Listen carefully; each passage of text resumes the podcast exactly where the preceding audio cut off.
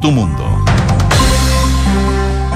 Marcando la pauta en Chile y en el mundo aquí en Radio Duna y en Duna.cl en esta jornada nublada.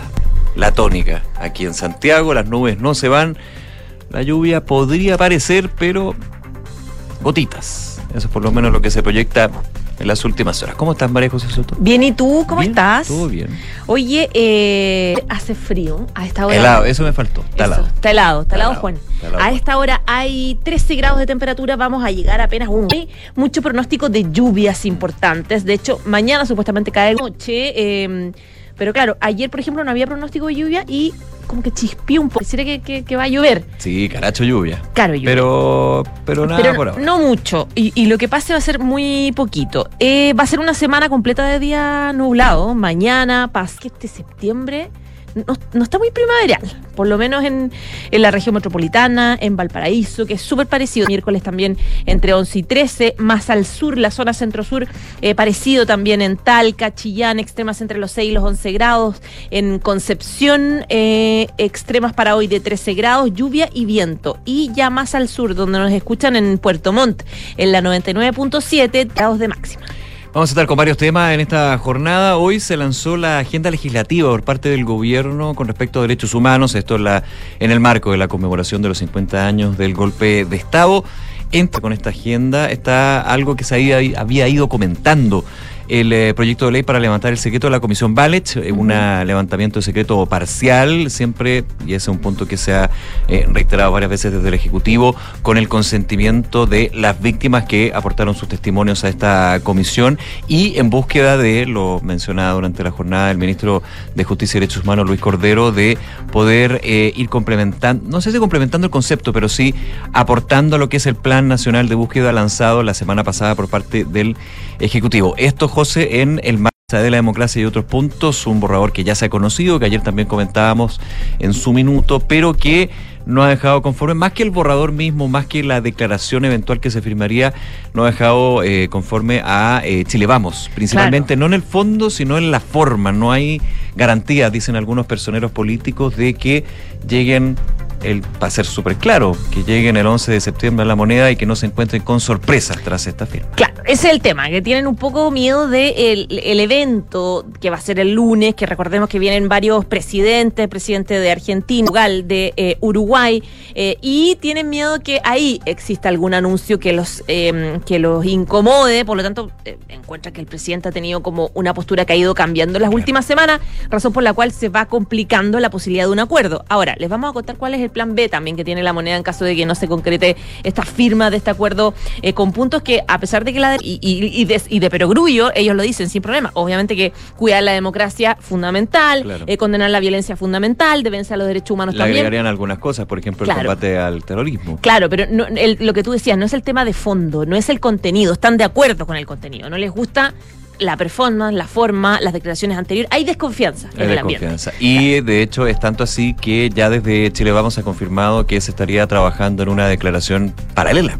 Claro. con el mismo fondo, digamos, pero desde los partidos de la oposición o parte de la oposición en este caso. Así que sigue ahí bien movido este, este punto en parte. Están pasando, por ejemplo, las negociaciones que ha tenido el gobierno por varios temas, por el pacto fiscal y también por la reforma previsional que encabeza la ministra del Trabajo, el ministro de Hacienda. Hay novedades porque la ministra Jara dice etapas y se van a priorizar normas que, perdón, suban el monto de las pensiones actuales. Es parte de los detalles que daba en esta jornada la ministra previsional, la ministra no, la ministra del Trabajo, Janet Jara, y les vamos a ir contando.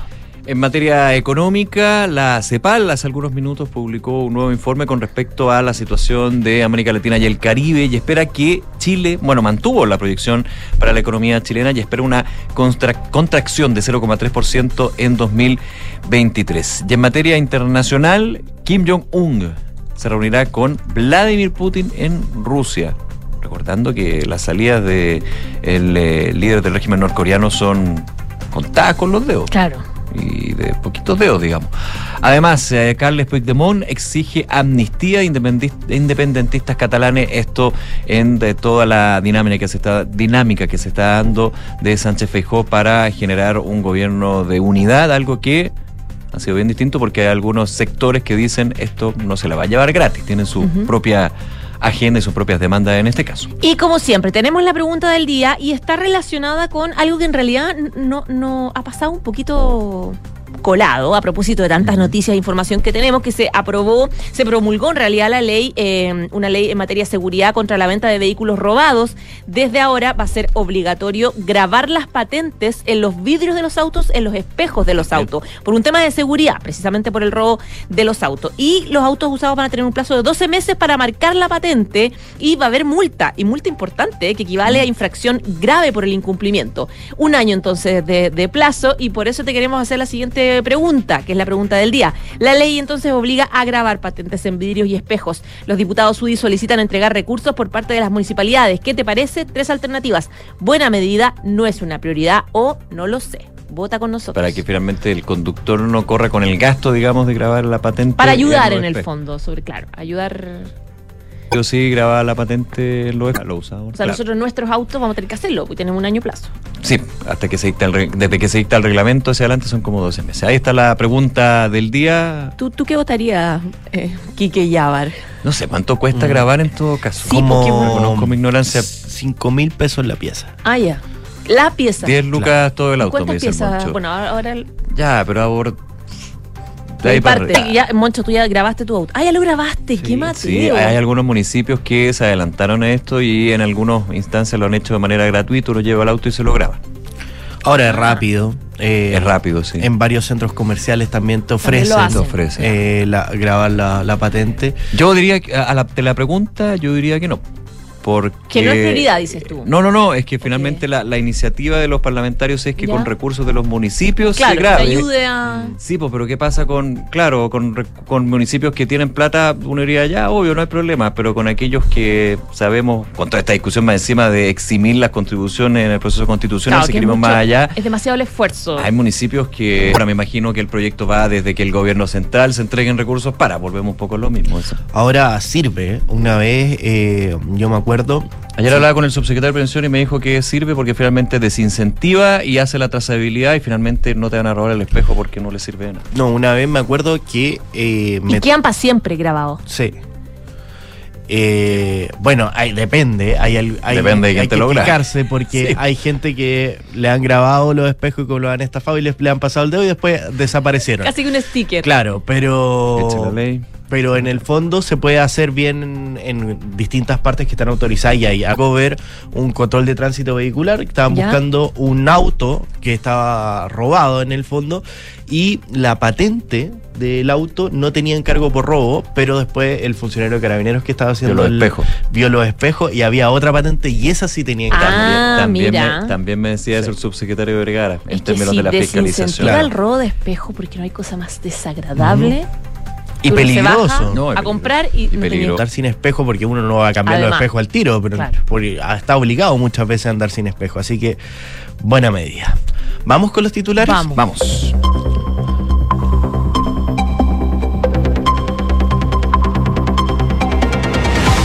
El gobierno presentó hoy la agenda legislativa en derechos humanos a raíz de los 50 años de conmemoración del golpe de Estado y como verdad, justicia, reparación, memoria y garantías de no repetición.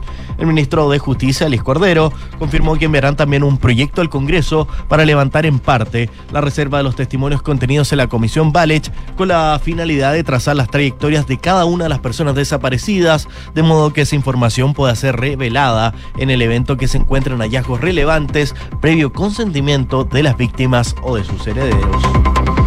Partidos de Chile Vamos confirmaron la creación de una declaración propia sobre los 50 años del golpe. Esto tras el rechazo de la invitación del presidente Gabriel Boric a firmar el acuerdo por la democracia. Desde la coalición señalaron que esta será presentada mañana y les da espacio para agregar cosas que creen son importantes.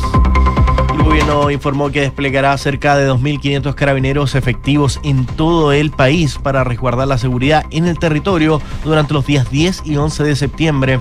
El subsecretario del Interior, Manuel Monsalve, confirmó que concentrará parte del contingente policial en 13 puntos de la región metropolitana. El jefe del ejército, Ricardo Martínez, señaló que la responsabilidad del golpe de Estado y la posterior dictadura, con todo lo que aquello implicó, le cabe al ex comandante en jefe Augusto Pinochet.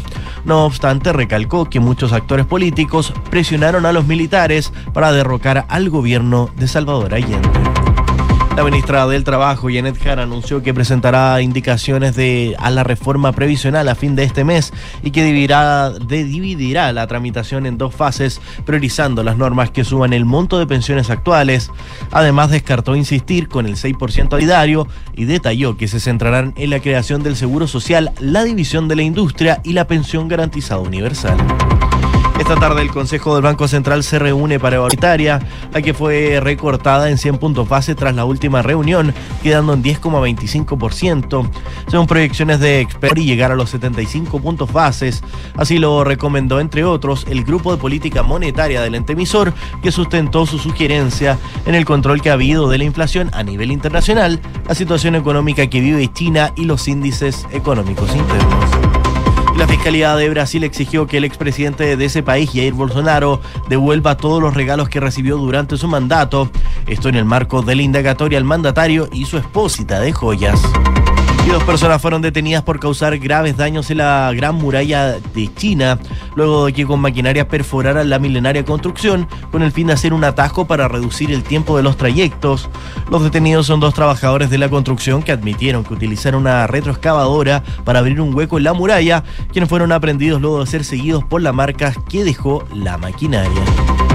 Presidente interino de la Real Federación Española de Fútbol, Pedro Rocha, a través de un comunicado en contra del dirigente que besó sin consentimiento a Jenny Hermoso en la final del Mundial Femenino, recalcaron que el es que defiende la federación y despidió al DT de la selección femenina.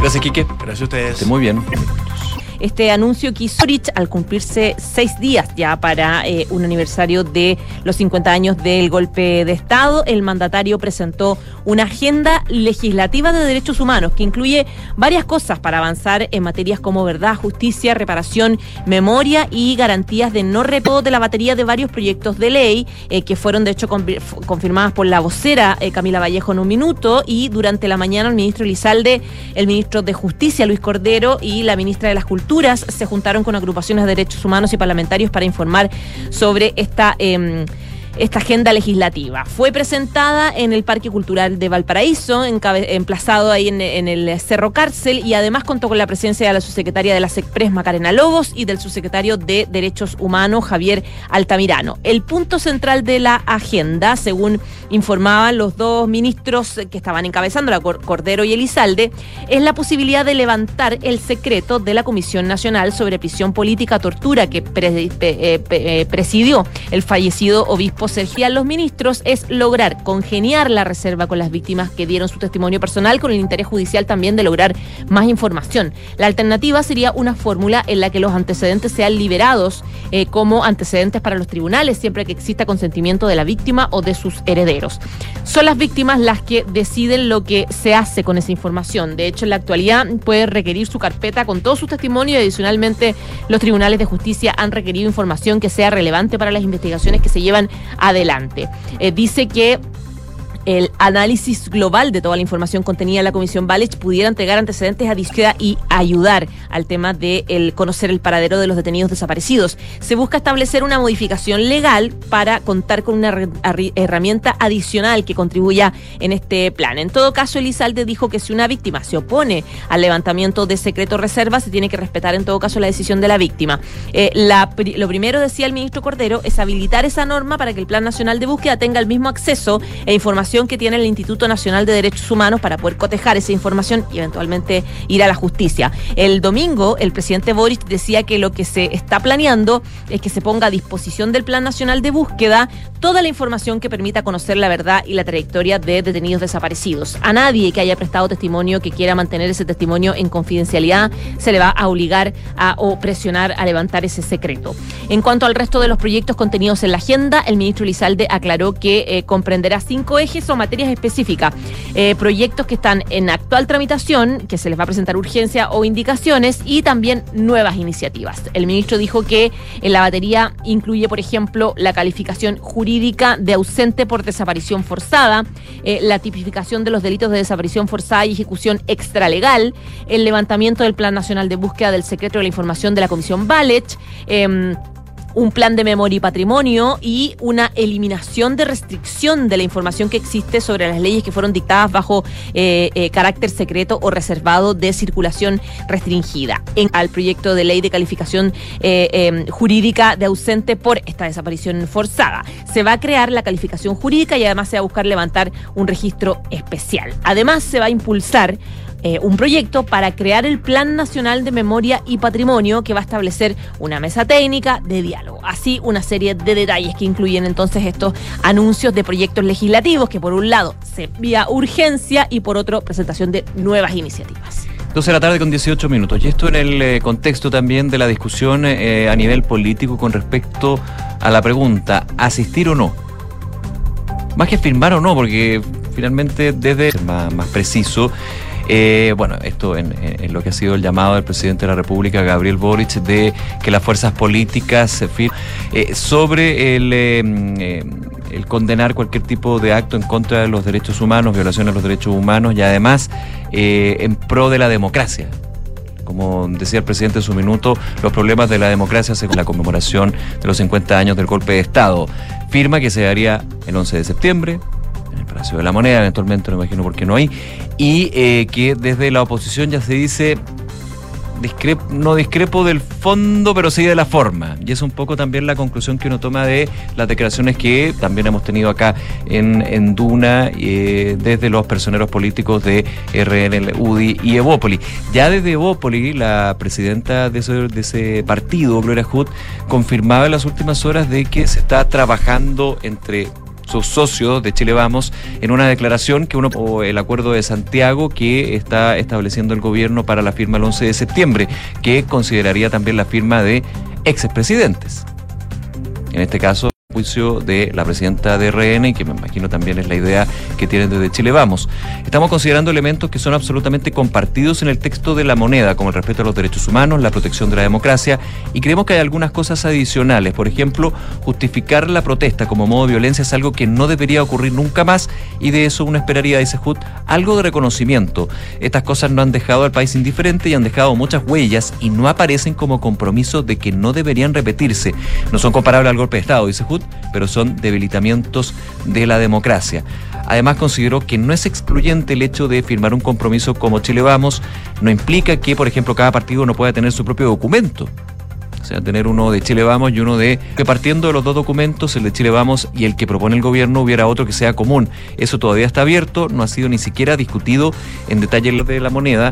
Es eh, la, el, el, el, condenar cualquier tipo de violencia política y eh, el combate al terrorismo principalmente por la situación que se vive en la macrozona sur, algo que la intención, digamos, del borrador, no que no la comparta, digamos, el gobierno, insisto, quiero ser súper objetivo en eso, pero que no estaría contemplado en este punto en particular, que tiene que ver con la conmemoración de los 50 años del golpe de Estado. Les recomiendo también la entrevista que ayer teníamos con el diputado Chalper en Dunan Punto, donde también se habla de este tema.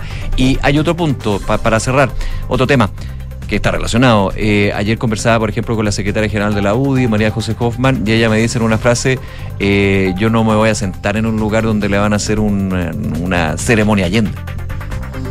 Bien honesta y obviamente en la línea, digamos, de mucha gente de la UDI, de RN y de la gran inseguridad que tienen en Chile Vamos. Claro, hacer una apología a la figura Allende, los costos que podrían tener como partidos de Chile Vamos al estar en esa, en esa presencia. Claro, porque ellos decían que eh, de este documento que planteaba el presidente Gabriel Boric, que se llama Compromiso de Santiago. Eso, perdón, eh, compromiso, de Santiago, de Santiago acuerdo, compromiso. Eh, claro, tiene, tiene, puntos que son de mucho sentido común absoluto y que todos comparten, que son, no sé, pues, cuidar la democracia, no compartirlo? De... condenar la violencia, eh, fomentar el diálogo, la defensa de los derechos humanos, fortalecer la colaboración. O sea, eso evidentemente que yo creo que, eh, y, y, todos dijeron, no, nos parece de perogrullo.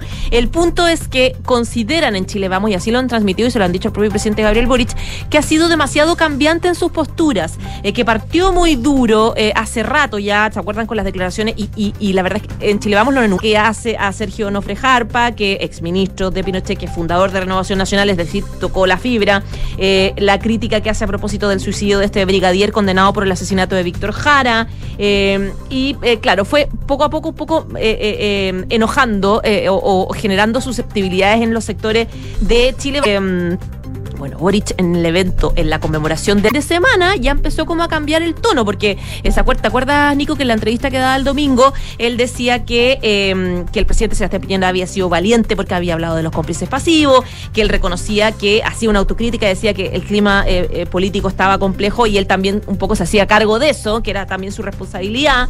Eh, dice una frase que evidentemente uno sabe para dónde va. Dice, no hay que mitificar el gobierno de la Unidad Popular. Lo dijo en la entrevista, lo reforzó después. Por lo tanto, ese es un mensaje que empezaba a dar a estos sectores de derecha que tienen miedo de que efectivamente sea un homenaje este lunes a la figura de Salvador Allende o a la figura de la Unidad Popular. De ahí radica el temor que tiene la derecha un poco a firmar este acuerdo y asistir a esta reunión. Eso además que la mayoría de los... Mañana, el, el lunes van a venir también eh, expresidentes, o sea, presidentes y expresidentes, la verdad. Va a haber figuras internacionales importantes. Presidente de Alemania, de Argentina de Colombia, de México, de Uruguay, de Brasil, de Portugal, la mayoría de ellos de izquierda. Entonces sienten que, claro, hay como que se sienten un poco eh, que no hay tanto equilibrio y eh, podría generar algún problema que finalmente se terminen arrepintiendo o sientan que casi que es una trampa. Entonces ahí está como las reticencias que tienen sobre el tema y la opción que tú decías, Nico, la posibilidad de que efectivamente ellos saquen una carta paralela y la posibilidad o plan B de la moneda que termine la moneda firmando un acuerdo con los presidentes y expresidentes. Que este, porque, ojo que sí, porque por eso en Un este acuerdo como a nivel latinoamericano. Eh, claro, por eso el documento, Compromiso por Santiago, tiene varios puntos y entre ellos mm. está fortalecer la colaboración entre estados. Eso. Que es una clave como un salvavidas para eventualmente que esto se firme con todos en el fondo. Y, ahí como que, claro, sumáis más gente y ahí ya eh, eh, salváis un poco la, situación respecto del, de, de, acuerdo para la firma paralela que puede haber desde Chile Vamos. Desde Chile Vamos han criticado eh, dichos cambiantes, pero también improvisación. Pese a que esto se anunció hace tiempo, lo comentábamos ayer eh, en esta gira por Europa que hizo el presidente Boris, pero que claro, fue un llamó a no, o sea, el borrador se conoce ahora y se conoce porque fue entregado a algunos dirigentes de Chile Vamos y también al expresidente Sebastián Piñera y luego también a, al oficialismo que nos gustó mucho que se fuera lo último en, que se le entregara el borrador por lo que se ha escuchado. Bueno, de todo no está, difícil llegar a la idea original que tenía el presidente Boric, el gobierno en este caso, habrá que ver que en qué termina. Ya tan poquito tiempo. Sí, pues estamos 5 de septiembre. Claro, estamos encima. Te quedan 10 Oye, Nico, han pasado otras cosas también reforma. Previsional, porque ya se concreta algo que eh, se escuchaba, pero faltaba el el que voy a ingresar el nuevamente Chile Vamos, eh, los partidos Chile Vamos se sentarán a la mesa de conversación política, en este caso no técnica, eh, con el gobierno. La ministra del Trabajo, Janet Cara, confirmó que se va a presentar indicaciones a fin de este mes. Se van a presentar indicaciones a fin de este mes. Perdón, claro, porque se iban a presentar, se pospusieron a la espera de seguir conversando con los partidos, especialmente de oposición, y recordemos que la urgencia que tenía el proyecto de reforma previsional, que está en la Comisión de Trabajo de la Cámara, no se renovó, no que se haya quitado, no se renovó, entonces quedó como en en aguas técnicamente, no, no, no, no, no corren los tiempos legislativos que tenía urgencia. Lo que se va a dejar en esta primera etapa legislativa, bueno, eh, perdón, se van a presentar las indicaciones y esto es relevante, se va a dividir el proyecto de reforma previsional y se va a tramitar en dos fases, algo que se había pedido desde la oposición desde hace tiempo, desde el principio, y que recuerda mucho lo que a la inversa, digamos, en la oposición y oficialismo también se pedía en su minuto con la proyecto de reforma previsional del el expresidente Sebastián Piñera. Bueno, la ministra Jara, en entrevista con Diario Financiero, dijo que se va a dejar en esta primera etapa legislativa del proyecto la centralidad de las normas que suben el monto de las pensiones. ¿Qué te quiere decir? Creación del Seguro Social, la división de la industria y la PGU, la pensión garantizada universal, para llevarla a 250 mil pesos. Esto significa, dice la ministra Jara, que una vez que logremos avanzar con estos primeros tres elementos centrales, podremos ingresar otras temáticas que también influyen, pero que van a quedar para un segundo momento legislativo, como son las mejoras a la cobranza previsional y las mejoras al pilar de ahorro voluntario en materia de pensiones. Ahí va apareciendo lo que sería la mejora pilar de ahorro voluntario, no, pues eh, APB lo que quieren hacer en términos y la mejora de la cobranza previsional. Con respecto, aquí está, con respecto al destino del 6% de cotización, que es la, una de las grandes piedras de tope de esta discusión, la ministra Jara dijo que esta última se ha mostrado, la oposición se ha mostrado muy dura en torno al tema de pensiones, tanto así que lo que hace dos años les parecía muy bien, que era 3 y 3, 3% fondo general, 3% cuenta individual. Eh, hoy desde esa posición han retrocedido y ya no les parece válido lo que proponían hace tan poco. En esa línea dijo que así como el 4% y 2% es posible, hay otras distribuciones de seguro social que podrían serlo, como por ejemplo el 3 y 3. ¿Podría apuntar la negociación a un 3 y 3 nuevamente? Uno diría, bueno, tanta discusión para llegar a lo mismo que teníamos en el proyecto anterior, ok, pero tienen que llegar a acuerdos, digamos. Recordemos que eh, la oposición plantea que el 6% de la cotización con cargo al empleador tiene que ir a las cuentas individuales. Desde el gobierno el oficialismo planteaban que el 6% tenía que ir a un seguro social se ha ido negociando, se ha hablado ya de un 4 y 2. 4 eh, seguro social, 2% cuenta individuales, desde la posición 6%, se llegará a un 3 y 3. Sin embargo, cada punto, dice la ministra, que se le resta al seguro social, significa que las pensiones suben menos ahora y eso tiene que ser muy transparente para la ciudadanía. En concreto, entonces, indicaciones al reforma previsional que ingresarían a fin de este mes y se tramitaría en dos partes. 12 del día, 29 minutos. Nos vamos a la pausa, pero antes queremos invitarte a participar en la pregunta del día. Tiene que ver con esta ley que te contábamos que obliga a grabar las patentes y vidrios en los espejos. De hecho, tienes un año para poder grabarlos en tu, en tu auto. Los diputados de la UDI solicitan entregar recursos por parte de las municipalidades. ¿Qué te parece? Puedes votar con nosotros. Buena medida, no es prioridad o no lo sé. Vota con nosotros. Hacemos una pausa, ya regresamos con más de Ahora en Duna. Edificio Lift de Hexacón Inmobiliaria es un espacio para vivir en la mejor ubicación de Vitacura, en un barrio exclusivo a pasos de todo lo que necesitas. Vive conectado con el diseño y la ciudad en departamentos de dos y tres dormitorios con próxima entrega. Visita el espectacular piloto en un proyecto donde la arquitectura está concebida desde el atrio principal, lo que define un estándar residencial superior. Conoce más en www.exacon ¿Quieres ingresar a la educación superior? Te invitamos a Feria Educa LT en una nueva versión, presencial y gratuita. Del 30 de agosto al 5 de septiembre. Ven, resuelve todas tus dudas y conoce todas tus posibilidades. Asiste y participa por una experiencia VIP para ti y 10 personas en Movistar Arena el próximo 29 de septiembre. Ingresa a educalt.com, descubre las sedes y conoce más detalles de esta feria. Organiza la tercera y Educa LT. Colaboran Municipalidad de Maipú, Lo Prado, La Florida, Providencia y Huechuraba. Enfrentar el cambio climático es tarea de todos. Duna, por un futuro más sostenible. Cada vez son más los países que optan por las energías renovables para avanzar hacia matrices energéticas independientes y, más importante aún, libres de emisiones. Es por esto que su crecimiento a nivel global en los próximos años será clave, camino que avanza a paso firme. Así vemos como el ritmo de construcción de parques solares para generación eléctrica es tal que solo en 2023 China tiene previsto instalar 208.000 megavatios de estas centrales, volumen mayor que todo lo que Estados Unidos ha instalado en los últimos 20 años. Según estimaciones de Bloomberg Nef, en promedio, en el mundo cada día se habilitan más de mil megavatios de nueva energía solar, considerando las instalaciones de gigantes como India, Brasil y Australia, y potencias como Estados Unidos y Alemania, por nombrar solo a algunas naciones. Acciona, expertos en el desarrollo de infraestructuras para descarbonizar el planeta.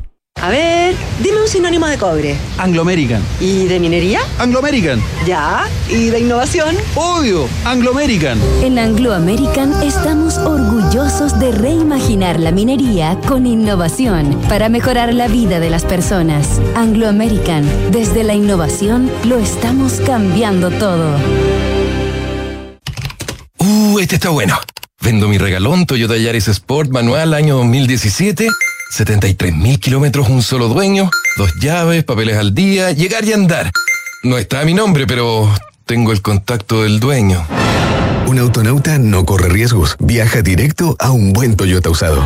Autonauta.cl. Compra o vende tu Toyota usado de forma rápida, simple y segura con el respaldo de Toyota en todo Chile. Autonauta. Seguro lo encuentres. Seguro lo vendes. Arch Finance diversifica tus inversiones con cripto. ¿Sabías que portafolios de inversión que incluyen hasta un 5% de cripto duplican su rentabilidad anual según datos de los últimos 5 años? En Arch Finance te asesoramos para invertir de una manera segura en cripto a través de productos diversificados que pueden mejorar el rendimiento de tu portafolio. Cripto es mucho más que una moneda, es una nueva tecnología. Agenda una llamada con nosotros en arch.finance. Te invitamos a conocer Red Dávila. Una red compuesta por las clínicas Dávila Recoleta y Dávila Vespucio. Y los nuevos centros Dávila Las Condes, Ñuñoa y Maipú. Que nos acerca a ti con un gran equipo médico, avanzada tecnología e infraestructura de primer nivel. Para estar donde tú estás. Ven a Red Dávila, calidad a tu alcance. Reserva tu hora en dávila.cl. Somos GTD y sabemos que cada empresa, sin importar su tamaño, tiene múltiples necesidades. Por eso, diseñamos soluciones que se adapten a sus desafíos y, por sobre todo, que nos permitan poner nuestra tecnología al servicio de cada una de sus metas. En GTD, creemos en las empresas y las acompañamos día a día, porque en el camino hacia el éxito vamos juntos. GTD. Hacemos que la tecnología simplifique tu vida. Llega la primavera y qué mejor que disfrutar de los hermosos senderos y jardines de Parquemet, como el Jardín Mapulemu o el Jardín Japonés. Infórmate de estos y otros panoramas en nuestras redes sociales arroba Parquemet Mimbu y vive la ciudad en Parquemet.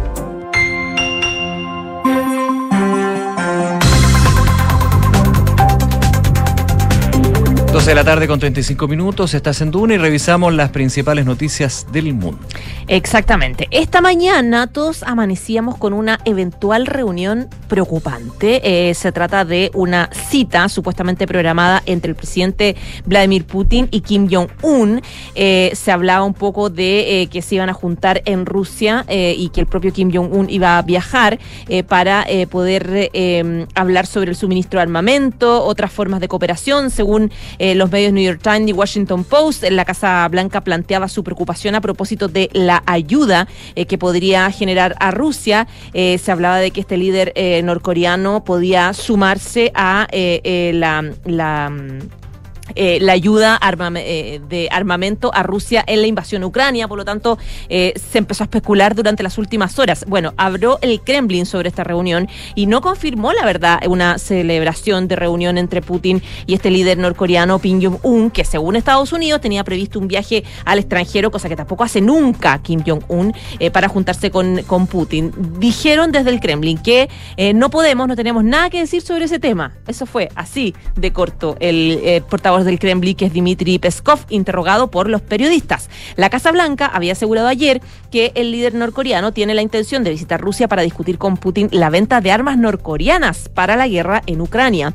La semana pasada, la Casa Blanca había dicho que Rusia ya mantenía conversaciones secretas con Corea del Norte para adquirir municiones y suministros para la campaña militar de Moscú en Ucrania, algo que se mantuvo en las últimas horas de ayer y hoy día en la mañana. El portavoz del Consejo de Seguridad Nacional, John Kirby, dijo que a pesar de sus negativas, Corea del Norte suministró el año pasado cohetes de infantería y misiles a Rusia, que fueron supuestamente utilizados por el grupo militar privado Wagner.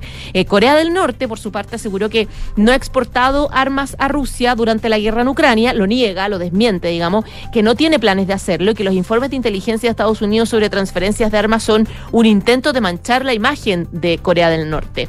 Em, Watson decía el lunes que Washington instó a los norcoreanos a cesar sus negociaciones armamentísticas con Rusia y a cumplir los compromisos contraídos con Pyongyang de no proporcionar ni vender armas a Rusia. El ministro de Defensa ruso, Sergei Chigu, eh, viajó en julio a Corea del Norte con la intención de adquirir municiones eh, adicionales de la guerra, según explicaba. Eh, los viajes del líder norcoreano al extranjero son prácticamente nulos, muy poco comunes. A lo más en tren.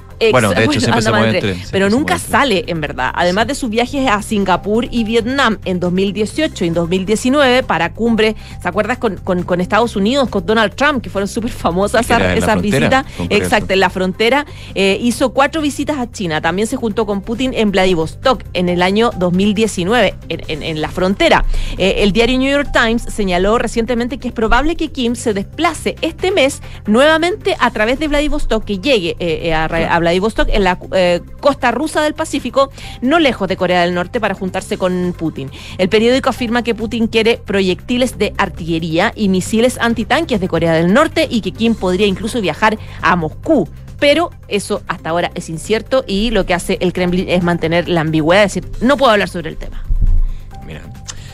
Vamos a España. El líder catalán Carles Puigdemont presentó este martes las condiciones de su movimiento político para negociar un eventual apoyo a la investidura del nuevo jefe del gobierno español, eh, Sánchez Feijó, incluyendo, y ahí está el la vida de tope las negociaciones o la complicación que por lo menos tuvo muy, muy fue difícil para Pedro Sánchez y en algún momento dijo, no, hasta aquí no van, llegamos, digamos, una amnistía para los independentistas.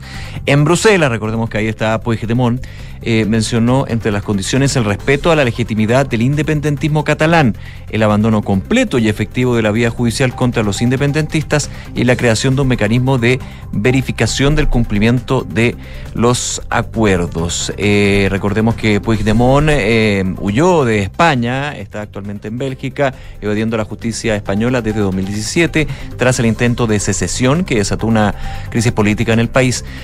Puigdemont también reclamó fijar como únicos límites los definidos por los acuerdos y tratados internacionales que hacen referencia a derechos humanos y libertades fundamentales. Las elecciones realizadas en España dejaron al partido de Puigdemont, Junts per Catalunya, en el centro del tablero político y su voto hará inclinar la balanza hacia un lado u otro. Ninguno de los principales candidatos, en este caso Pedro Sánchez y el conservador Alberto Núñez Feijó, tienen votos suficientes para convertirse en presidente del gobierno y ahí está la clave. Entonces, al final la negociación es entrar a cosas que no quieren negociar, pero que finalmente pueden significar que tú seas el líder del gobierno. Eh, Feijó asumió el encargo del rey Felipe VI de someterse a un debate de investidura en el Congreso el 26-27 de septiembre. Sus posibilidades son bastante bajas, ya que eh, no sumaría los apoyos de la extrema derecha de Vox y de otras pequeñas formaciones dispuestas, eh, así podría conseguir la cifra necesaria de diputados. Puigdemont insistió este martes en que no hay negociaciones en marcha para definir a quién apoyará su movimiento, pero explicó cuáles son las condiciones para negociar este eventual voto. Decía Puigdemont, ninguna de estas condiciones previas es contraria a la Constitución y por lo tanto a ningún tratado europeo. Y ni tan solo requieren un largo proceso legislativo. Son condiciones previas, dijo, que se han de poder cumplir antes que se agote el plazo legal para, legal perdón, para evitar las nuevas elecciones, si es que justamente no se obtienen los votos para que el que suena más fuerte, digamos, Sánchez Feijó pueda asumir como presidente del gobierno español en todas estas tratativas que ahora ponen otro acento amnistía para los independentistas catalanes. 12 del día y 41 minutos. Y de España nos vamos a Irán. Hay preocupación en el mundo a propósito de la decisión de las autoridades iraníes de bloquear eh, y de cerrar un periódico digital y condenar a dos periodistas a cárcel en los últimos días a menos de dos semanas del aniversario de la muerte de Masha Amini, que fue el 16 de septiembre de 2022 y que provocó eh, varias protestas a nivel nacional. ¿Te acuerdas de esta mujer iraní de origen kurdo que fue arrestada, fue eh, torturada por la policía islámica? Por no usar su hijab. Eh, eh, hijab. Hijab, ah, ¿cómo se pronuncia? El hijab, la... La hijab. Bueno, la hijab, eso, eso, lo estaba pronunciando mal. Eh, no lo usó correctamente, razón por la cual esta mujer iraní fue arrestada, torturada por la policía religiosa islámica y generó estas protestas a nivel nacional en, en, en Irán. Esto fue el 16 de septiembre y se va a cumplir un año.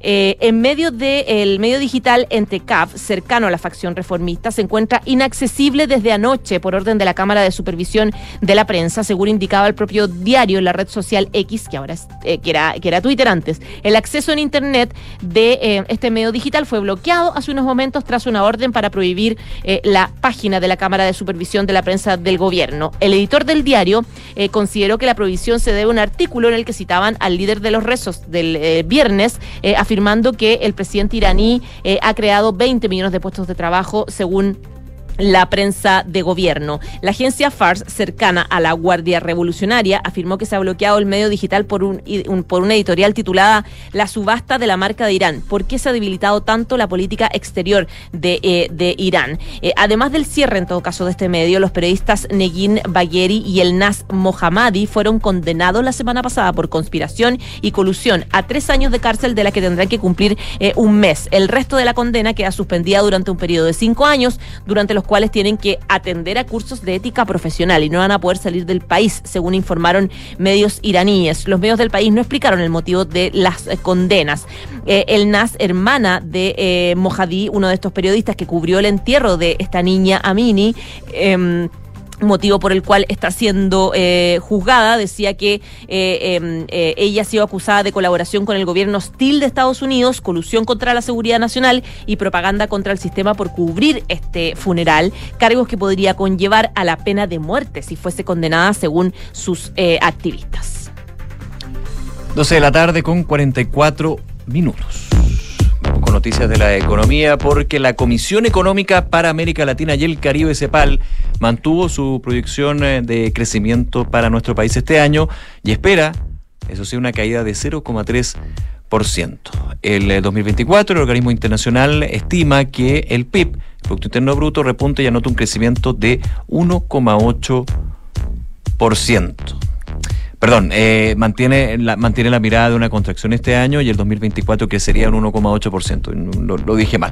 Chile sería así el tercer país, con esta proyección de la CEPAL, con peor comportamiento de su economía este año, después que Argentina, país que para CEPAL prevé una baja de 3% y Haití que tendría un descenso de 0,7%.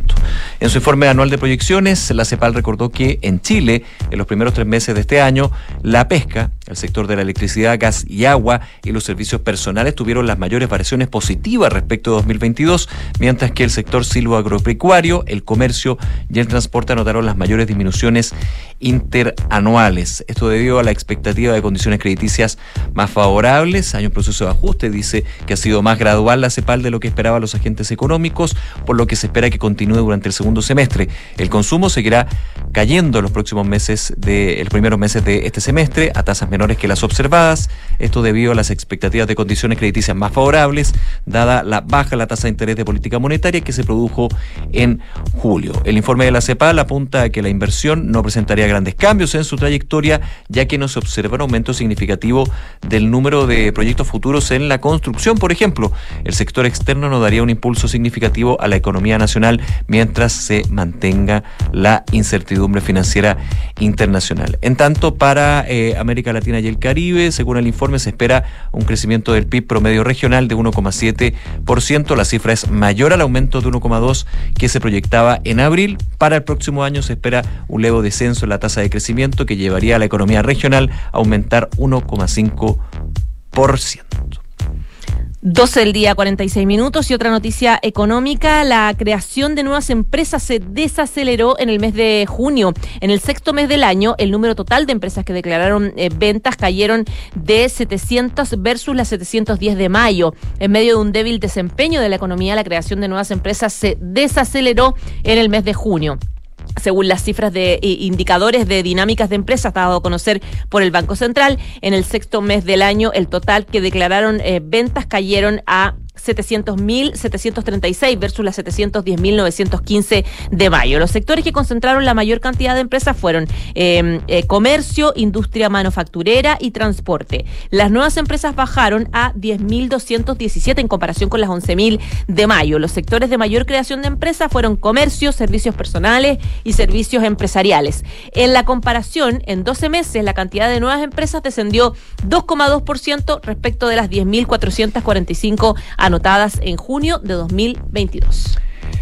Y con respecto al dólar, comentarles que a esta hora está subiendo con bastante fuerza el tipo de cambio en nuestro país, 13 pesos con 66 centavos de avance, porcentualmente hablando es 1,59% con respecto al día de ayer, se ubica en los 873 pesos con 81 centavos, ayer de hecho subió más de 10 pesos, ubicándose en los 860 pesos, ahora sube a 873, casi 874 pesos. Y la Bolsa de Comercio de Santiago a esta hora está cayendo 0,24%, ubicándose en 5.976,02 puntos elipsa. Ojo que hoy a las 6 de la tarde hay novedades con respecto a la tasa de política monetaria.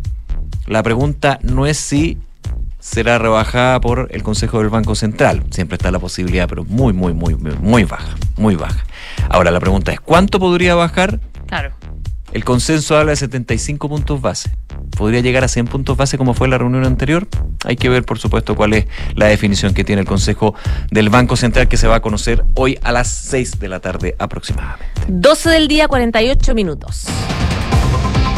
Y ya estamos Francesca, con- perdón. Exacto. Sí, Dale, está bien. Dale, Podemos dale. presentar a los dos, a coro. Ya estamos con Francesca Ravizza. Eso mismo. ¿Cómo estás, Fran? Bien, ¿y ustedes? Los niños cantores. Qué bueno. ¿Todo bien, pues? Oye, tengo noticias un poquitito de todo. A ver. Un, un comidillo. Sí, partamos con la selección chilena, el presente de los Vamos. jugadores. Viernes. Viernes, Viernes. 20 horas. Estadio Centenario, Montevideo, Uruguay, Chile. Bielsa. Oh, Bueno, pero eh, ya están llegando, ya están los jugadores, el Villarreal, el equipo del Ben Britton, donde Ben Britton, del Ben Britton. del Ben Britton, Ben Britton, De Ben Britton. Ben Britton. eh, no la- a Ben Britton le ha costado bastante afirmarse en el Villarreal, un poco por el calor, un poco porque que el estilo de juego español es súper distinto a- al británico, al inglés, entonces como que no, no ha logrado eh, la continuidad, ha, ha sumado 81 minutos en estas cuatro fechas que van de, de campeonato en la liga y hoy día el Villarreal anunció eh, la salida de Quique Setién, el entrenador de de Ben Britton, que fue quien lo trajo, que desde octubre era el entrenador de el submarino amarillo. Eh, a través de un comunicado de prensa, el equipo dijo que efectivamente la temporada hizo un gran trabajo, clasificó a la Europa League y le dio mucho espacio a los canteranos. Sin embargo, en estas cuatro fechas que van de la liga no ha sabido de victoria, suma tres derrotas y un empate. Y es por eso que finalmente decidieron eh, prescindir de él y buscar un nuevo entrenador. Mientras tanto, Miguel Ángel Tena va a ser el cargo de manera interina y de hecho esta semana va a ser él quien dirija los entrenamientos. Ben Britton no va a estar con él porque bueno, está acá en, en Chile y dicen que el que corre con ventaja para reemplazarlo es Julen Lopetegui. ¿Se acuerdan de Julen Lopetegui que lo echaron de la selección española porque había firmado con el Real Madrid? El Real, sí. Bueno, es un, es un buen técnico. Por algo y por algo pasó toda esa polémica. Así que vamos a ver cómo le va a Ben Britton con este con este nuevo posible entrenador, porque no está confirmado. Y por otra parte, el técnico Alexis Sánchez, eh, Simone Inzaghi, acaba de renovar con el Inter de Milán hasta el 2025. Ya hay que ver las posibilidades que va a tener Alexis Sánchez con él. Recordemos que tuvieron una conversación telefónica cuando llegó al Inter de Milán, porque en su primer paso Inzaghi también era el DT y no sumó muchos minutos y se supone que ahora va a tener un rol más protagónico. Para el partido del fin de semana ante la Fiorentina, Alexis Sánchez no jugó. No es que desde, el- desde partida Inzaghi no le esté dando minutos, recordemos que Alexis Sánchez no hizo pretemporada y a pesar de eso estaba entrenando a la par con su equipo, pero trascendió que tuvo algunas molestias musculares eh, cuando estaba previo a este partido y finalmente decidieron no que no sumara minutos, también pensando yo me imagino en las clasificatorias, o sea, ¿qué sentido tenía jugar con la Fiorentina si no estaba a punto? Obvio. Y todavía tienes unos, unos días para poner, poder seguir entrenando y estar con la selección. Recordemos que eh, la- el primer paso de Alexis Sánchez en el Inter de Milán eh, no tuvo, no fue titular fijo, era como un suplente premium, ¿o no? Porque llegaba, eh, lo metían cuando quedaban 70 minutos y hacía asistencia, hacía gol, o sea, igual tuvo un buen paso Alexis Sánchez. Para lo eh, poco que jugaba, digamos, en, en términos de tiempo en el partido. Claro, marcaba diferencia cuando ingresaba. Y por otra parte, anoche la selección chilena confirmó cuatro bajas oficiales, eh, algunas que ya las sabíamos. Eh, dieron a conocer un parte médico, Eugenio Mena, Javier Altamirano. muleta, yo lo vi en la última im- una imagen de. Damián de- Pizarro y Bruno Bartechoto, claro, porque recordemos que Mena quedó descartado porque se fracturó la tibia y el peroné en el partido entre la Católica y Ñublense por el Campeonato Nacional y no se sabe cuánto tiempo de recuperación va a tener una lesión muy, muy grave. Y Altamirano y Bartichotto por lesión muscular en los isquiotibiales, que eso finalmente es desgaste físico. Uno podría decir cómo tienen desgaste físico jugadores tan jóvenes con el torneo local que es tan malo. Qué fuerte. ¿Qué pasa? Que hay, Qué eh, esto deja en evidencia otra cosa. Hay mala preparación física. Ah, claro, podría entenderse así. Porque no es que jueguen tres partidos a la semana, como se juega en Europa, así que también este es un punto a, a tener en cuenta. Como O sea, jugadores no una- jóvenes. no hay una carga sobrehumana. Claro, o sea, o, o están haciendo mal la preparación física o realmente, eh, no sé, pero mm, porque con un torneo tan poco competitivo, que- o sea, no, no que, Pero que- puede haber sido porque, al- no sé. po. Es que jugadores de alto rendimiento No, no está, está para tener lesiones para tener lesiones en los isquiotibiales, sobre todo que los isquiotibiales es un músculo que los futbolistas trabajan mucho porque es una lesión muy común. Muy común. Entonces, mm, me deja en evidencia lo mal que estamos como Te cuadra desde, desde esa óptica. desde digamos. esa óptica me hace, me hace ruido. Puede que, que- que yo esté equivocada, pero sin tener más antecedentes. Eso. Eh, y por otra parte, eh, Pizarro no va a estar porque se fracturó el metacarpiano. Recordemos que él junto a Jordi Thompson se supo que estuvieron jugando en una liga amateur en el sector poniente los jugadores de eh, Colo Colo y Pizarro finalmente cuando se, involucró en esta trifulca, en esta, en esta pichanga de barrio al final que era, eh, em, ahí se, se lesionó la mano y se tuvo que operar y no se sabe la recuperación. Entonces, Imagínense, te, te, te farreaste la oportunidad de estar en la selección chilena en las eliminatorias con Alexis Sánchez, con Arturo Vidal, eh, con Ben Britton, con compañeros tuyos que están en Europa. Te perdiste el, el, el superclásico que Te perdiste el super poco, claro. pero, pero era el superclásico. Todo por una pichanga de barrio y agarrarte a combo. Sí, claro. Súper mal. Así que bueno, ya estas decisiones se tomaron, por supuesto, porque el tiempo de recuperación de estos jugadores supera el periodo en los que van a estar eh, convocados con la selección chilena. Y eh, continúa el caso Rubiales, siguen eh, algunas consecuencias respecto a...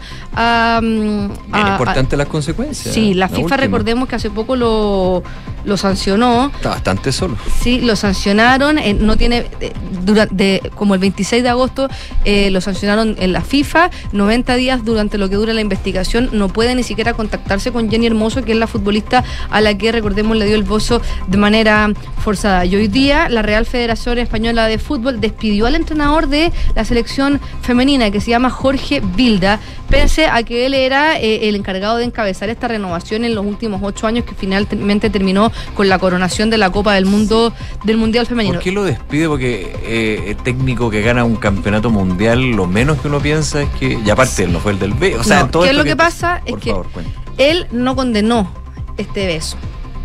Eh, se hizo como que no, no, no- salió a, a- condenar el, el acto de, de Rubiales. Dicen que, él era, jefe, dicen que él era como del rubialismo y la, la prensa esta- española dice que este es el eslabón más débil del rubialismo y por ahí están partien- partiendo. y además se qué suma. absurdo, qué absurdo. Y además se suma a que cuando se acuerdan cuando Rubiales dijo que no iba a renunciar, no voy a dimitir, no voy a dimitir, Como no voy a dimitir. le. Bueno, eh, eh, el, el entrenador eh, Bilda aplaudió. Pero habían varios que aplaudieron a él. Claro, pero él es el entrenador del equipo y una Sí. jugadora él la No, afectada. Yo voy al absurdo, no quizás por, por la definición, pero es que si finalmente saca a Bilda, tienes que sacar al primero que es Rubial en este caso. Es que Rubiales está suspendido. No está en la federación. Pedro Rocha Ya, pues, asumió pero- de manera interina. Pero hay una diferencia entre suspender y desvincular. No sé si que en- una de esas por los estatutos no se le puede vincular y tiene que presentar la renuncia. Es que hay una investigación en curso. No lo sé. Ya, que está la FIFA a- y todo. A- A, Bilda también lo deberían haber habido una investigación. Es que hay hartas cosas también, porque acuérdense que la selección. la- la- la- sí, porque acuérdense que las, jugadoras de la selección habían dicho que iban a dejar de, de participar en la. En la, en la selección habían renunciado a la, a, la, a la selección. Hay un tema también de que chuta, eh, si no tienes feeling con tu entrenador, O sea, esto ¿cómo pretende? Esto viene de antes, había jugadores El que ya lo habían fue criticado. fue un- fue un- la, la gota. Claro, y él es parte del rubialismo, entonces finalmente eh, un poco lo que está haciendo eh, la Federación eh, eh, Española es entregar una especie de eh, actitud ejemplificadora a la sociedad española y en particular al gobierno español que le está exigiendo cambios a nivel federativo a la Pero que Real. no termine en un sacrificio de- del, del intermedio. Es que están pidiendo una reestructuración profunda. y en esta claro. reestructuración profunda eh, se incluye, eh, eh, de acuerdo a lo que piensa la federación y los, y los presidentes territoriales, cómo funciona la federación, que eh, termine con la salida de, del entrenador. Por otra parte, la selección masculina de fútbol está concentrada en el complejo eh, Las Rosas, eh, que es donde, donde está la, selección española, porque vienen los partidos clasificatorios también europeos ante Georgia y Chipre. Y en la previa de estos partidos, eh, algunos jugadores salieron a dar una declaración pública y escribieron más o menos así, que ellos quieren trasladar una vez más el orgullo y la felicitación a la selección femenina por el título de campeonas del mundo en Sydney, un hito histórico cargado de significado que va a marcar un antes y un después en el fútbol femenino español, inspirando a muchísimas mujeres con un triunfo de un valor incalculable. Y es por eso que queremos lamentar y expresar nuestra solidaridad con las jugadoras que han visto empañado su éxito. A propósito del caso Rubiales y dicen que quieren rechazarlo y que consideran un comportamiento inaceptable por parte del señor Rubiales que no ha estado a la altura de la institución que representa. Este también es el...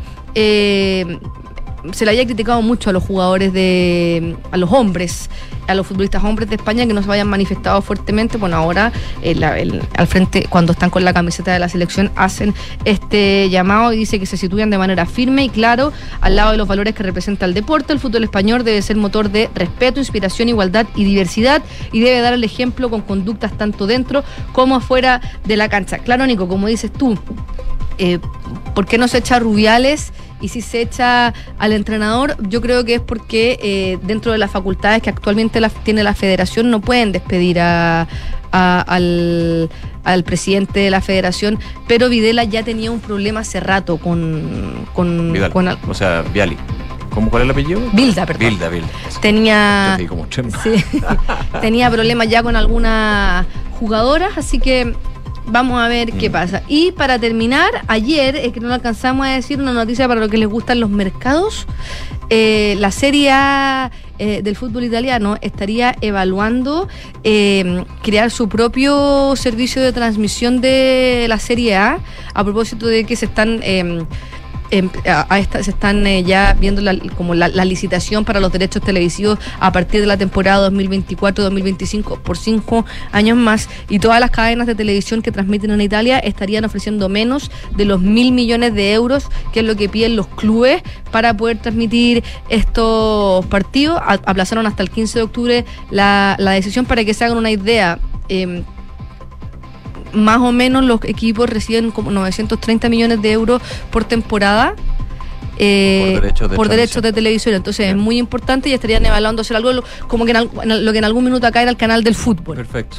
Y estarían evaluando hacer eso solamente para los partidos de, de la Serie A. Hasta ahora los tenía Dazen TV, el programa que es como un Netflix de deporte que está súper fuerte en Europa. Y eh, así que atento ahí por si es que alguien nos está escuchando y quiere comprar derechos. Debe estar barato. Gracias, Fran. Que estén bien. Que te vaya muy bien. Nos vemos. Una de la tarde en punto. Recordamos, como siempre, la pregunta del día que está en eh, nuestro cuenta de ex, ex Twitter y en nuestras redes. Ah, yo digo X. Ex, es ex. Yo soy muy ciútico, perdón. no, pues suena mejor ex. Es que ex corp. Oye, vamos con la pregunta. La ley que obliga a grabar patentes en vidrios y espejos. Diputados de la UDI solicitan entregar recursos por parte de las municipalidades. ¿Qué te parece? ¿Es una buena medida? ¿No es prioridad? No lo sé. Vota con nosotros. Hacemos una pausa, ya regresamos con más de ahora en Duna. En Sonda, desarrollamos tecnologías que transforman tu negocio y tu vida, impulsando la innovación y el desarrollo de soluciones que acompañen la transformación digital de las organizaciones. Cuenta tú también con el respaldo, agilidad y eficiencia del líder en transformación digital. Descubre más en sonda.com. Sonda, tecnologías que transforman tu negocio y tu vida. Sonda, make it easy. En Credicorp Capital nos centramos en ser aliados estratégicos de nuestros clientes para cumplir sus objetivos con nuestro portafolio de inversiones de carácter global. Siente la confianza invaluable de contar con asesores financieros que le agreguen valor a tus decisiones. Conoce más sobre nosotros en credicorpcapital.com. En Cervecería AB InBev soñamos en grande para crear un futuro con más motivos para brindar. En Chile estamos hace más de 30 años con marcas legendarias como Corona, Budweiser, Stella Artois y Becker. Elaboramos nuestros productos con energía 100% renovable. Llevamos agua potable a más de 12 comunidades con escasez hídrica en el país y lideramos iniciativas de educación e inclusión laboral para mujeres y jóvenes. En Cervecería AB InBev, vamos por más. Conoce más en abinbev.cl. Podría dormir sabiendo que una de las camas de sus hijos está vacía. Este 31 de agosto, Angel Studios te trae una increíble historia real donde un agente del gobierno arriesga su vida para salvar a niños inocentes. ¿Y si ella fuera tu hija? Nada lo detendrá para rescatarlos. Renuncia a tu trabajo y rescata a esos niños. Bienvenido a Cartagena. Sonido de libertad, exhibiéndose ahora en cines.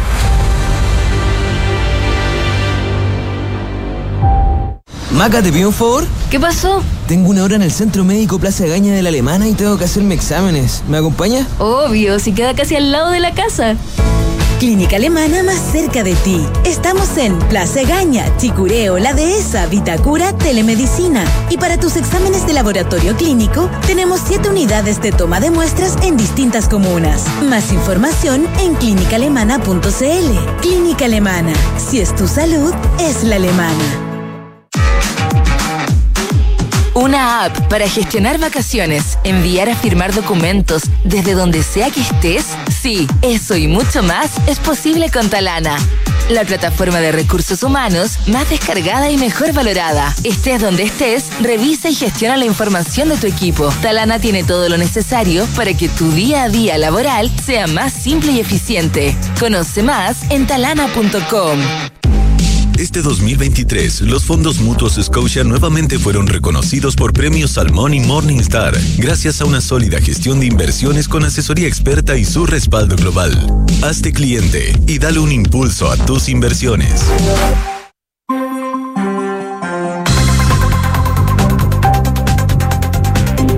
Una de la tarde con cuatro minutos. Estás en Ahora en Duna y revisamos las principales noticias que van marcando la pauta de este día martes aquí en nuestro país. Exactamente. Y marcó la pauta esta mañana eh, el anuncio que hace el presidente Gabriel Boric, quien presentó hoy temprano una agenda legislativa en derechos humanos que incluye varias iniciativas para avanzar en materias eh, como verdad, justicia, reparación, memoria y garantías de no repetición. Esto en el contexto de la conmemoración de los 50 años del golpe. La presentación de esta batería de proyectos de ley había sido confirmada ayer por la vocera Camila Vallejo y esta mañana estaba el ministro Secpres Álvaro Lizalde, el ministro de Justicia Luis Cordero y la ministra de las Culturas Carolina Arredondo, que se juntaron con agrupaciones de derechos humanos para explicarle un poco detalles de la iniciativa. La presentación tuvo lugar en el Parque Cultural de Valparaíso y además contó con la presencia de la subsecretaria de eh, la SECPRES y también de Derechos Humanos. El punto central de la, de la, de la agenda eh, es la posibilidad, explicaban los ministros, de levantar el secreto de la Comisión Nacional sobre Prisión Política y Tortura que presidió el fallecido obispo Sergio Balech. La idea, según decían los ministros, es lograr congeniar la reserva con la que víctimas dieron su testimonio personal con interés judicial de lograr más información. La alternativa sería una fórmula en la que los antecedentes sean liberados como antecedentes para que los tribunales, siempre que exista consentimiento de la víctima o también de, su, de sus herederos, son las víctimas las que deciden lo que se hace con esa información. De hecho, en la actualidad pueden requerir su carpeta con todos sus testimonios adicionalmente a los tribunales de justicia y han requerido información que sea relevante para las investigaciones. Al mismo tiempo, nos parece que el análisis global de toda la información contenida en la Comisión Valech pudiera entregar antecedentes adicionales en el Plan Nacional de Búsqueda.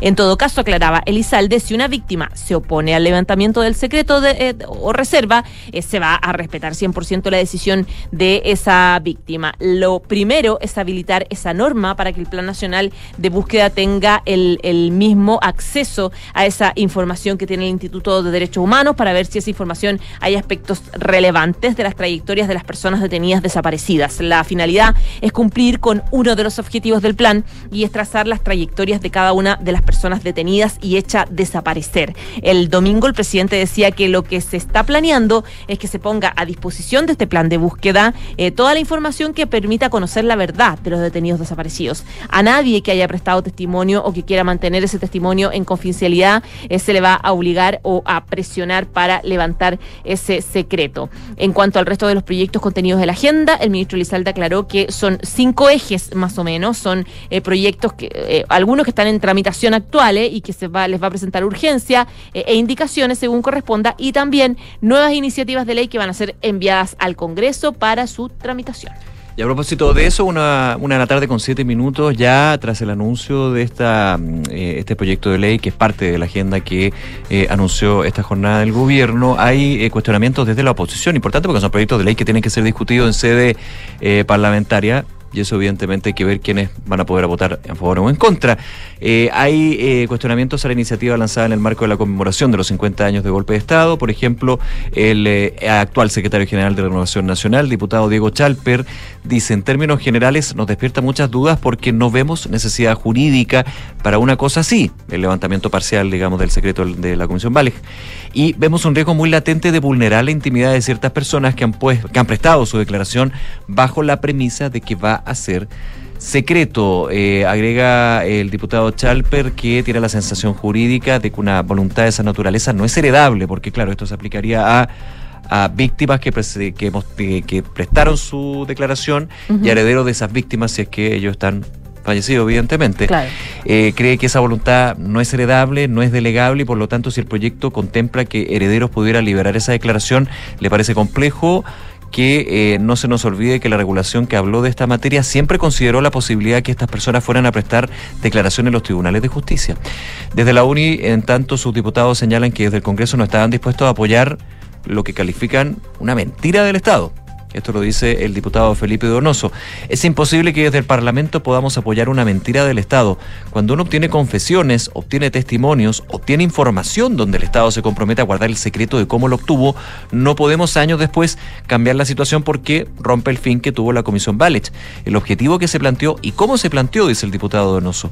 Esa información queremos bajo engaño cambiar las condiciones y creemos que no corresponde. Va más allá en términos de la crítica a lo que es esta iniciativa que lanza el gobierno. En tanto, desde Evópoli, el jefe de bancada de mm, diputados, Francisco Undurraga, dijo que están abiertos a analizar la propuesta en caso que las personas que entregaron información en el marco de esta comisión expresen su consentimiento para hacer públicos aquellos testimonios. Por lo menos de Evópoli hay como una apertura a analizar lo que es el proyecto que tiene que ingresar, evidentemente, eh, desde las primeras reacciones eh, de la UDI y RN lo ven con bastante suspicacia.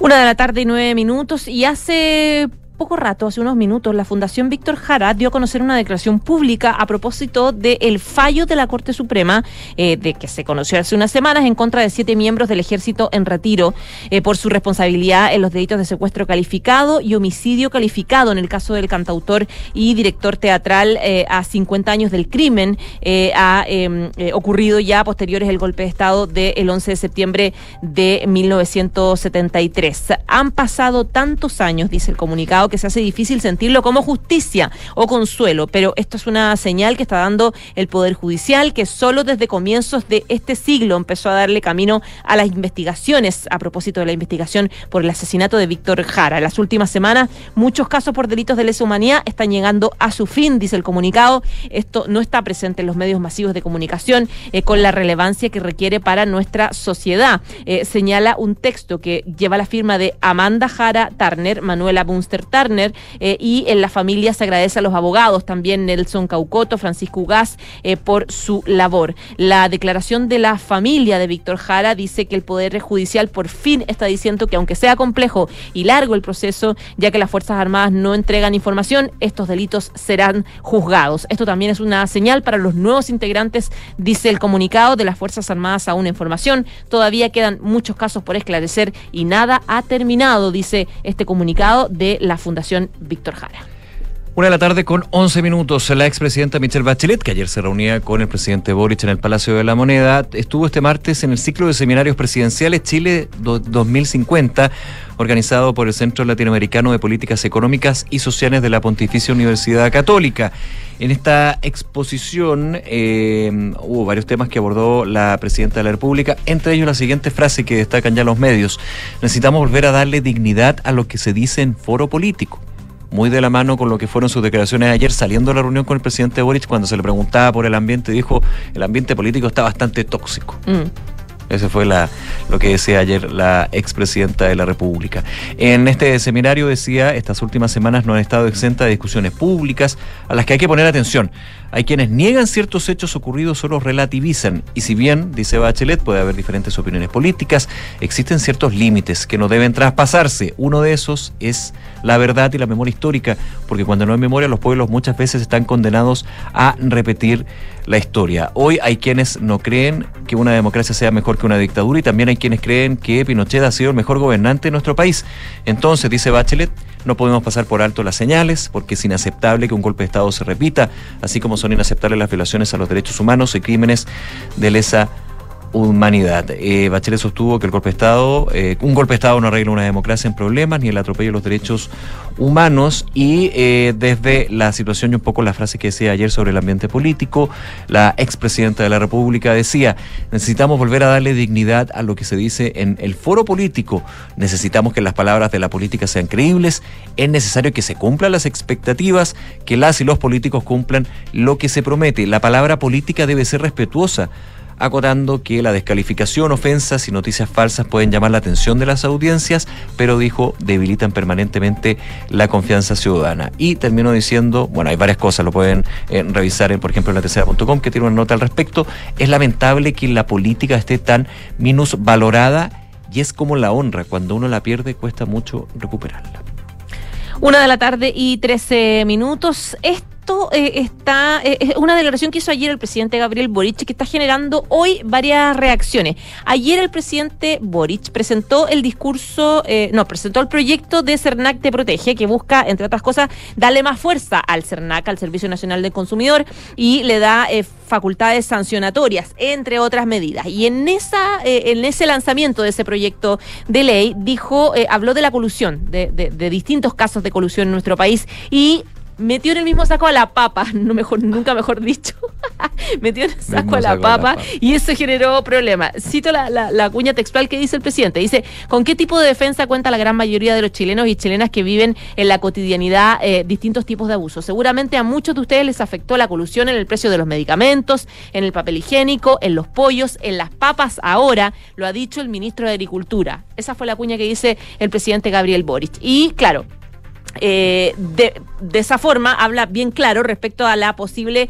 eh, colusión en el precio de las papas denunciada por el ministro Valenzuela, que después en todo caso lo, lo, lo matizó, dijo que estaba en investigación. Le bajó, bajó harto que el se nivel. entregaba el informe a la Fiscalía Nacional Económica y en los pasos a seguir para determinar si había colusión o no. Claro, esto generó molestia en varios sectores que dicen, bueno, el presidente eh, dijo algo que en realidad no está confirmado. El presidente de la Asociación Gremial de Productores y Exportadores de Hortalizas de Chile, que Cristian Muñoz, dijo que efectivamente creen que existe una anomalía en los precios de las papas, pero hablar de colusión, dice, es una acusación para la cual tienen que existir algún tipo de pruebas. Dijo que hay que investigar, entregar antecedentes a la Fiscalía Nacional y nos alineamos con las modificaciones, pero es muy grave por ahora lo, que dijo el, presidente. Dice que no nos corresponde eh, eh, pronunciar sus palabras, pero hay que entender la complejidad del proceso de producción de papas y lo que significa decir algo así. El, el presidente de la Confederación de la Producción y del Comercio, la CPC, que es Ricardo Mewes, dijo que estos juicios no ayudan al ambiente, ya que hay más de 60.000 productores de papas. Entonces, si el ministro Valenzuela tiene antecedentes, que los manda a la fiscalía como corresponde, pero yo no veo colusión hasta ahora, decía respecto de lo de eh, Valenzuela, que en este caso lo refuerza el presidente Gabriel Boric con la incomodidad que se está generando en sectores eh, empresariales y sobre todo relacionados con la agricultura y producción de papa. Una de la tarde con 15 minutos. El Ministerio de Obras Públicas eh, informó que ya se ha recuperado un 73% de la infraestructura dañada durante el último sistema frontal en la zona centro-sur del país. Lo decía la titular de la cartera, Jessica López, de un total de 820 afectaciones, ya se han superado 595. Seguimos trabajando arduamente para avanzar y llegar al 100% de esa recuperación, decía la ministra López. En eh, detalle expuso la ministra que hubo 518 daños en ruta de todas las regiones involucradas, desde Valparaíso hasta el Biobío, de las cuales ya están recuperadas 450. Respecto a conectividad, también se refería a los puentes. Apuntaba que las lluvias y el aumento de caudales afectaron a 59 puentes, 39 de ellos ya están recuperados. También decía la ministra de Obras Públicas que hubo un número importante de sistemas de agua potable rurales afectados. De hecho, 90 de ellos fueron afectados por los efectos del sistema frontal, de los cuales 73 ya están recuperados. Así también hubo 15 afectaciones de agua potable en las zonas urbanas. Eh, la ministra Jessica López dijo que el Maule fue la región con mayores daños y donde por lo tanto se tuvo que tener poner mayor foco. Ahí se registraron 391 afectaciones y aún hay 2.000 personas aisladas en el sector cordillerano de Linares, decía la ministra de Obras Públicas. Una de la tarde y 17 minutos. Vamos con los resultados de la pregunta del día. Les contaba que está en nuestras redes sociales, eh, que eh, ya está promulgada esta ley que obliga a, agregar, a grabar patentes en videos y espejos. Diputados de la UDI. En vidrio y espejos, ¿qué dije? Videos. en vidrio. De nuevo, eh, ya está promulgada esta ley que obliga a grabar patentes en vidrio y espejos de nuestros autos. De hecho, tenemos eh, eh, un año, 12 meses para poder eh, ya hacerlo y grabar esto, esta patente en, nuestros vidrios de los autos. A los que, digamos, tenemos autos que estamos usando, a los nuevos tienen que venir ya de paquete. diputados de la UDI solicitan entregar recursos por parte de las municipalidades. ¿Qué te parece? Hasta ahora el 85% dice no, no es prioridad. Tiene que pagarlo uno, el propietario del auto. El 15% dice es una buena medida. Está con nosotros Enrique Llávar para revisar un resumen de las principales noticias aquí en Ahora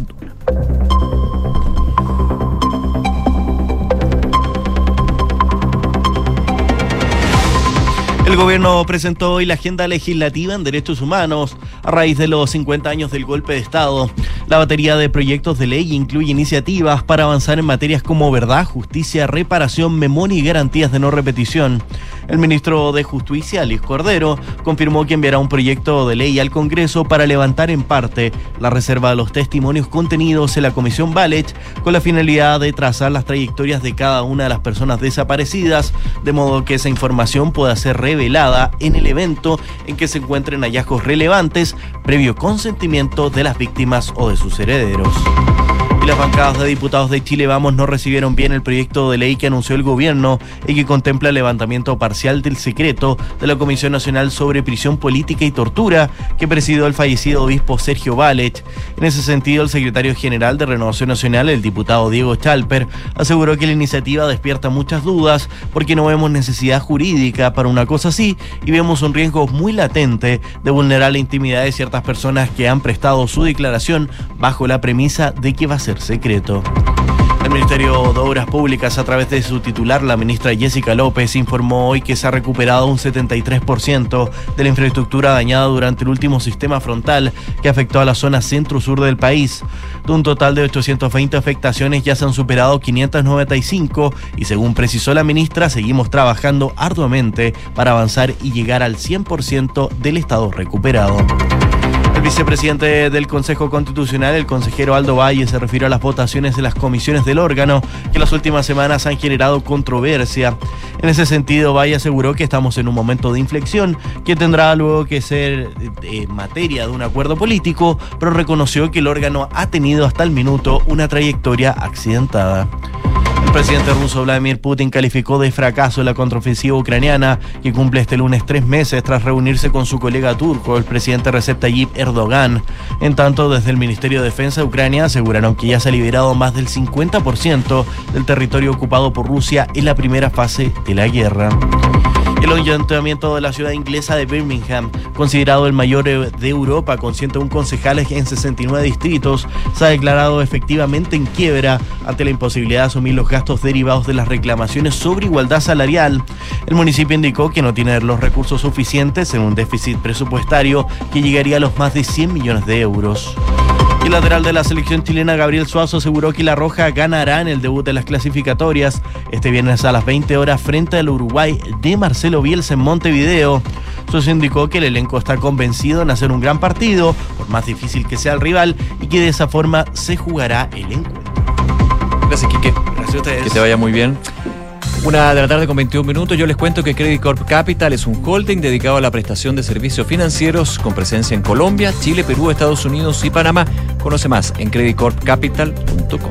Y la transformación digital de tu empresa nunca estuvo en mejores manos. En Sonda desarrollan tecnologías que transforman tu negocio y tu vida, innovando e integrando soluciones que potencian y agilizan tus operaciones. Descubre más en sonda.com, Sonda Make It Easy. Muchas gracias por acompañarnos. Termina aquí ahora en Duna. Por supuesto, la invitación a que sigan revisando nuestros contenidos en Duna.cl, la mejor música también aquí en Radio Duna. Ya viene, cartas notables, luego información privilegiada. Que estén muy bien. Chao.